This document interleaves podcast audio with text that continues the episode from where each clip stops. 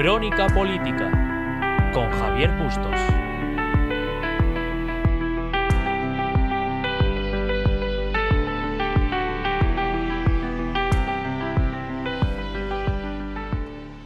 Bienvenidos a este nuevo podcast sobre actualidad política. Soy Javier Bustos y soy periodista y doctor en comunicación. En primer lugar, me gustaría dar las gracias a Pablo Viano, Adrián García y Silvia Guillén por ayudar en aspectos técnicos de imagen y musicales que dan vida a este podcast. ¿De qué va a tratar este programa? Crónica Política tiene la finalidad de analizar temas de actualidad política, viendo su trasfondo histórico, el contexto actual y sus posibilidades, y sobre todo, aportar algunas ideas que podrían ser interesantes y que sirvan para generar debate. Así que, semanalmente, traeré un análisis a fondo sobre una de las cuestiones que estén presentes en nuestra vida política. Arrancamos con los pactos de la Moncloa. A raíz de la crisis derivada por la pandemia producida por el COVID-19, Inés Arrimadas, presidenta de Ciudadanos, el pasado 6 de abril planteó al presidente de gobierno la idea de unos pactos de la Moncloa moderados Así lo describía la propia Inés Arrimadas durante una entrevista realizada por el programa Espejo Público. El objetivo de esos pactos no es filosofar, sino acordar medidas eh, rápidas para salir de esta crisis y consensuadas. El, tiempo apremia. Entonces yo lo que le propuse al presidente es que hagamos ya esos tres grupos de trabajo, el sanitario, el económico y el de protección social, que se pongan a trabajar ya los equipos y que a nivel político hablemos dos veces a la semana más o menos y que a nivel técnico eh, cada interlocutor esté en contacto permanente. Yo es que voy muy a lo, a lo operativo porque realmente eh, eh, si queremos llegar a un consenso tiene que ser sobre eso concreto, no sobre las divagaciones de Podemos, de sus filosofías ideológicas, sino sobre esto y hay que hacerlo de manera ágil. A mí me, me bueno, me intranquiliza que el ritmo del gobierno no tiene nada que ver con la urgencia de la calle. Claro. Yo prefiero centrarme en la urgencia de la calle que, que en estos plazos de estar 20 días para una primera reunión. Muchas voces han dado su visión y opinión sobre estos pactos de la Moncloa. El propio presidente del gobierno, Pedro Sánchez, lo explicaba así en una de sus comparecencias. Deberemos pasar del qué pueden hacer los demás por mí al qué puedo hacer yo por los demás algo que ya hizo nuestro país hace más de cuatro décadas.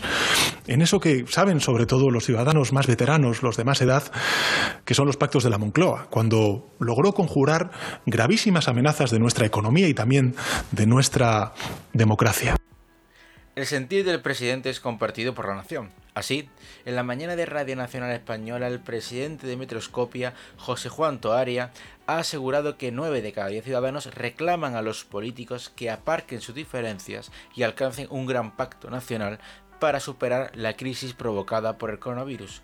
Sin embargo, Felipe González, quien fuera presidente del gobierno y que estuvo en la firma de los pactos de la Moncloa originales de 1997, ya advierte de la dificultad de esta hazaña en unas declaraciones realizadas a Onda Cero, donde dice textualmente, podíamos hacer un diagnóstico de la crisis económica y teníamos en peligro la transición.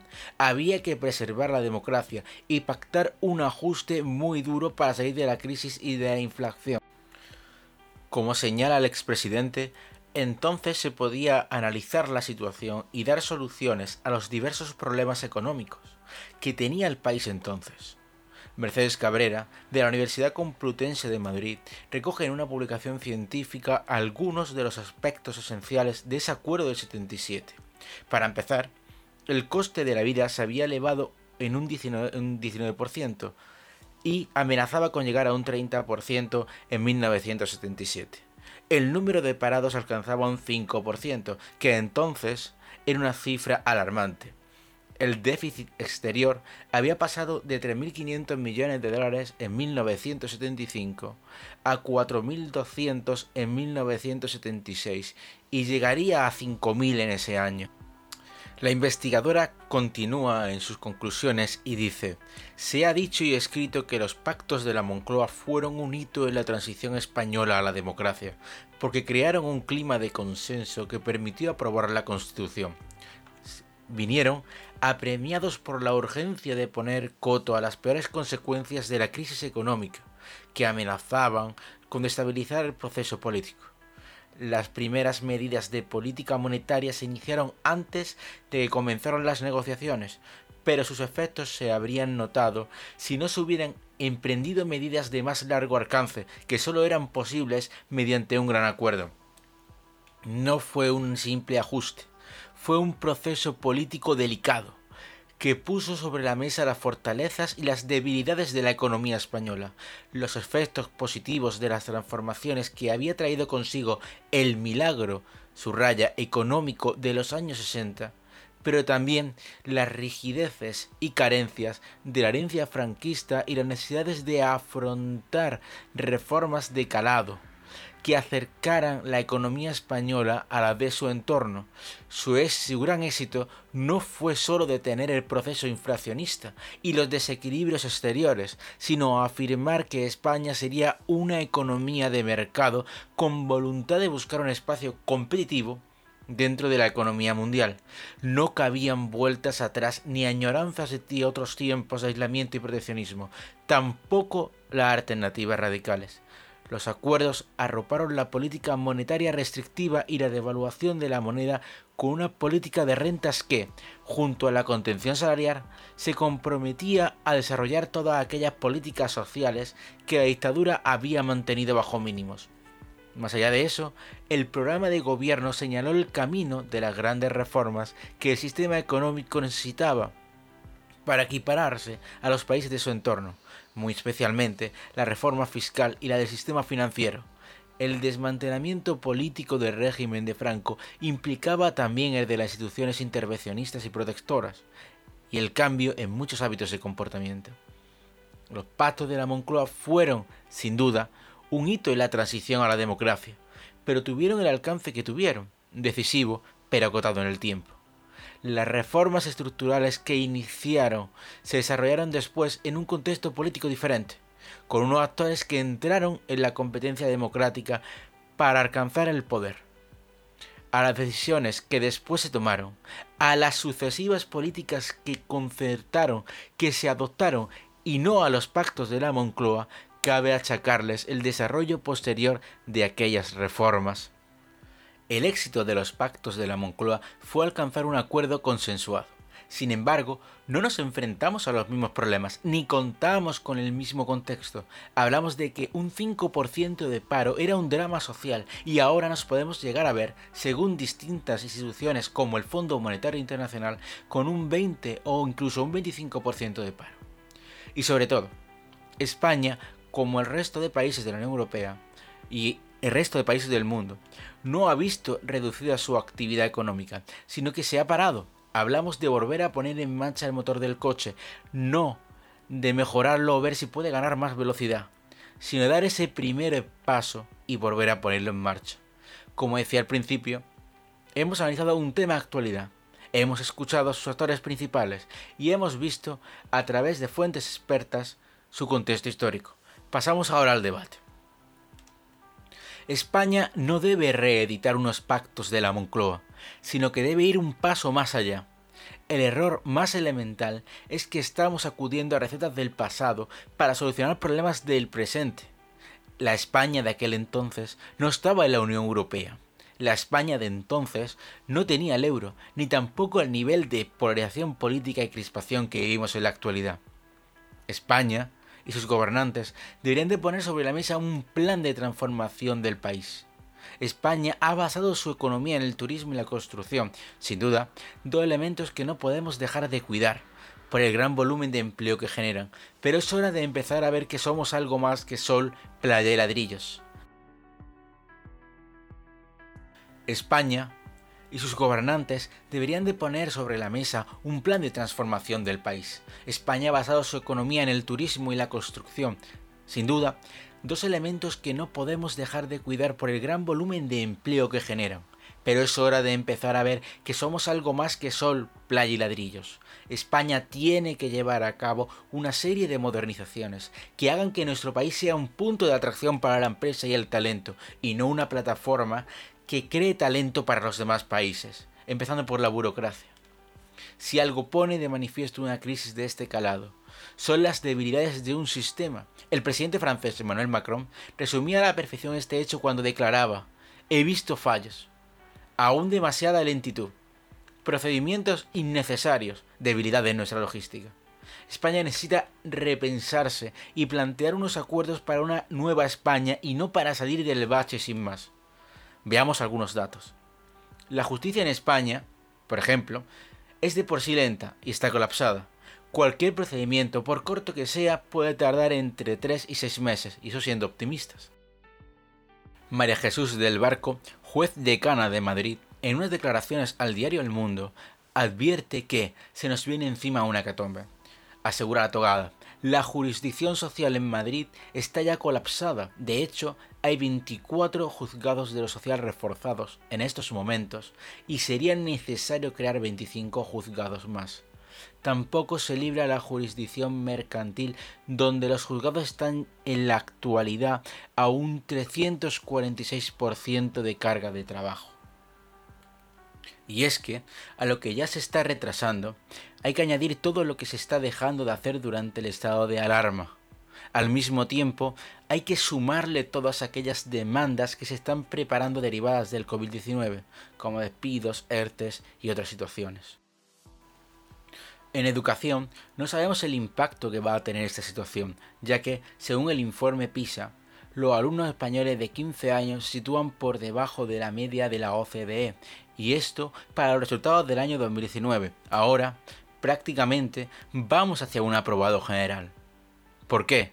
Porque no existe una apuesta por la tecnología. Este es el otro gran paso que debemos dar como sociedad. España necesita emprender muchísimo en tecnología. Esta situación ha puesto al descubierto la necesidad de contar con el teletrabajo, tanto en la empresa privada como en la administración pública, que ve cómo tiene que alargar unos plazos lentos hacia el infinito. Estas deficiencias son aplicables a toda la escala educativa, desde primaria, secundaria, pasando por bachillerato y la universidad. La universidad en este sentido afecta en una doble corriente. En primer lugar, por los alumnos, que se ven afectados a muchos niveles, tanto en las evaluaciones a distancia, ya sean mediante examen o como proceso de evaluación continua por los trabajos ya aportados, como por su situación ya que muchos de ellos no están estudiando en sus ciudades natales, por lo que tendrán que llevar a cabo una serie de gastos asociados a ese desplazamiento como pueden ser alquileres, residencias, comida, facturas, etc. Pero al mismo tiempo, el mundo universitario está compuesto por muchas agencias interdependientes. Este es el caso, por ejemplo, de la Agencia Nacional de Evaluación de la Calidad y la Acreditación, la ANECA. Sobre el estado actual de las acreditaciones para profesor, explica que hoy existen expedientes presentados en septiembre de 2019 sin activarse o resolverse. En total, hasta la fecha de entrada en vigor del Real Decreto 463-2020, por el que se declara el estado de alarma, ya había 1.970 expedientes presentados sin evaluarse. Ahora bien, si ya de por sí el proceso natural de acreditación dura una media de 8 meses, con el estado de alarma, este proceso probablemente se alargue al año, año y medio. Esto significa que habrá personas que hasta dentro de un año o año y medio no serán conscientes de tener o no la acreditación, porque es un proceso de evaluación que puede resultar negativo. A ese plazo, en el caso de que sea positivo, de acuerdo, en un año, año y medio tienes tu acreditación, pero en el caso de que sea negativo, a ese año, año y medio, le tienes que añadir seis meses de penalización donde no puedes presentarte. Si tenemos en cuenta que la edad media para acreditarse a titular de universidad está en los 39-40 años, con este retraso nos vamos a ir a una edad media de acreditación de en torno a los 45 años. ¿Esto qué quiere decir? En la carrera académica, la titularidad es el paso estable. Hasta entonces, ocupas puestos mm, de menor calado y que tienen unos contratos con una temporalidad asociada. Con esto, los profesores van a tener una edad media de 45 años, pero ojo, esto para la acreditación luego tienen que esperar a que salgan plazas en sus respectivas universidades o en alguna universidad a nivel nacional donde ellos puedan opositar.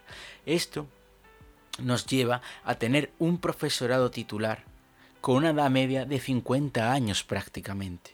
Una auténtica barbaridad si tenemos en cuenta que la edad de jubilación está a los 65 años. Lo que quiero transmitir con todo esto es que en España ya existe una gran cantidad de problemas anteriores a la pandemia producida por el COVID-19 y al estancamiento de la economía. En España existe una gran cantidad de deficiencias administrativas, burocráticas, que afectan a todos los niveles, educación, sanidad, justicia. Por lo tanto, volver a esos pactos de la Moncloa implica volver a aplicar medidas que ya han sido llevadas a cabo. Tenemos que pensar que en España hay un gran problema de una gran profundidad que tenemos que resolver. No es lógico, no tiene sentido que una persona esté esperando 8, 9 meses, incluso año, año y medio para una resolución. Yo mismo llevo cerca de dos años esperando una resolución de la Universidad de Málaga sobre un tema de mi tesis doctoral. Por lo tanto, debemos de ser conscientes de esta situación y nuestros políticos deben de poner esto sobre la mesa. España necesita modernizarse, actualizarse, digitalizarse. Y como consecuencia de todo esto, España necesita emprender reformas muy profundas que afectan a todos los niveles, político, social y económico, porque si no llevamos a cabo estas reformas, nos vamos a quedar atrás. Como siempre, saldremos de esa situación con un parche, como siempre, cuando necesitamos resolver problemas que vienen de antes, no que sean producidos por la crisis, sino que ya arrastrábamos. Esto solo ha puesto en evidencia la debilidad de nuestro sistema.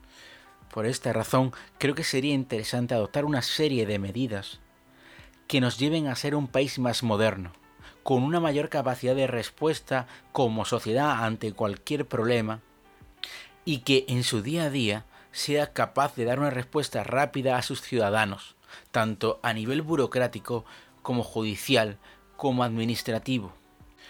¿Y qué sería necesario para esto? para poder emprender esta serie de reformas, para poder hacer el día a día de los ciudadanos mucho más sencillo, España tiene que replantearse su propia estructura. España necesita una reforma del sistema electoral. Este aspecto es esencial. La ley de aún está obsoleta y es hora de actualizarse. De igual modo, las elecciones deben asegurar que exista un presidente. No podemos perder un año entero en tener uno. Los ministros deberán ser definidos de acuerdo a las necesidades del pueblo y no por las necesidades políticas. España tiene el gobierno más caro de Europa, por el mero hecho de que se han creado más ministerios de los que eran necesarios. De hecho, tanto es así que durante el estado de alarma han desaparecido la mitad.